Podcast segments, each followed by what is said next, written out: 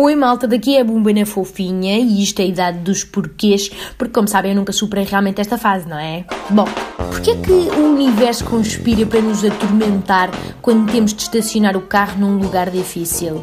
Hum? Normalmente é sempre assim.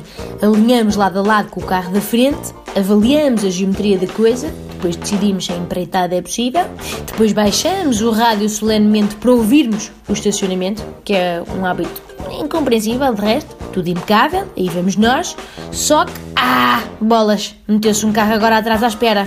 Ah, e outro. Ah, e mais outro, outro e outro. E de repente, parece que o contínuo espaço-tempo congelou à espera da nossa manobra. Está claro, começamos a suar do bigode, pois sentimos que é uma questão de honra acertar à primeira, não é? Mas tudo sob controle. Começamos ali naquele para-arranca delicado, o braço direito assim a driblar loucamente a manete, só que 27 manobrinhas depois, continuamos com o rabo fora o do carro, entenda-se, não é? Lá admitimos que não deu, dizemos palavrões para dentro e toca a sair de novo para voltar a tentar. Põe marcha atrás, respira fundo, põe a primeira, mais 27 manobrinhas de para-arranca. E depois, um abrir de portas esperançoso para fazer os status. Oh, dias!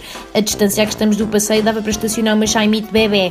Não vai dar, não é? Tira de novo, poças de suor a formarem-se nas axilas, começamos já a magicar internamente que o gajo de trás está a fazer julgamentos cruéis altamente chauvinistas sobre o facto de sermos mulheres ao volante, odiámo-lo em silêncio, marcha atrás, ajeitar de novo, uma buzinita impaciente aqui e ali, a terceira que é de vez, só que foi de mãe, e um beijinho no carro de trás, pronto. Beijinho esse que no fundo é um eufemismo para uma traulitada de chapa, assim, suficientemente violenta para deixar o bicho a bambolear. A ver? Bem à vista da fila de carros que entretanto se formou lá atrás e que só parece acabar em Badajoz. E quando parecia não poder piorar, puf, surge um arrumador vindo do céu para gesticular aqueles círculos no ar e vociferar indicações totalmente inúteis, tipo agora destraço tudo, vai, vai, vai. Porque a nossa dignidade ainda não tinha chafurdado completamente na lama. Portanto, obrigado.